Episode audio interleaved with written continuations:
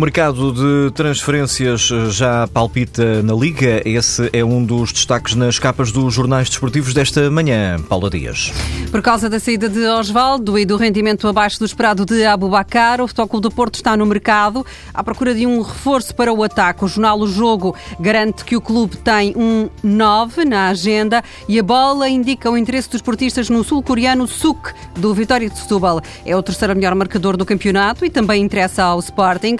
Em Alvalade, Luís Neto é hipótese para a defesa, adianta a bola, que acrescenta que Tiago Gutierrez ainda não voltou da Colômbia e pode deixar o Sporting durante este mês. Esclarece o jornal que em causa estão problemas de adaptação e não qualquer conflito financeiro entre o jogador e o Sporting.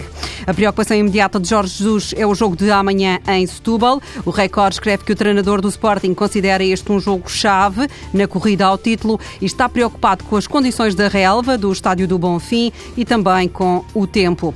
No Benfica, Renato Sanches é o miúdo que carrega a equipa, considera a bola. O jornal falou com notáveis do clube. João Alves adivinha um grande futuro para Renato Sanches. Tony diz que ele arrasta a equipa para a frente e o Glial aconselha-o a manter o espírito jovem.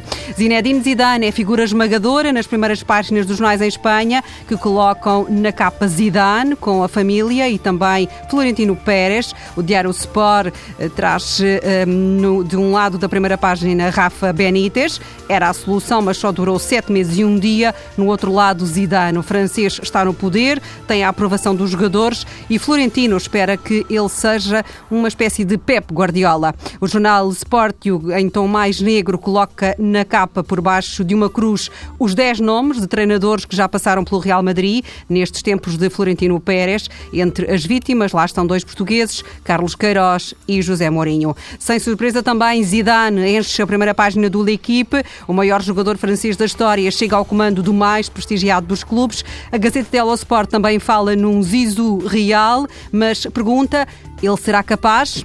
A troca de treinador no Real Madrid ainda nos jornais ingleses, que, no entanto, não largam Louis van Gaal. O Mirror conta que o holandês também já caiu em desgraça junto do patrocinador do Manchester United. O presidente da Adidas está satisfeito, diz que os negócios com o clube inglês correm bem, mas não evita a crítica ao estilo do jogo do Manchester United. A opinião do presidente da Adidas tem um peso de mil milhões de euros, é o valor do acordo de patrocínio assinado em 2015 e válido por 10 anos.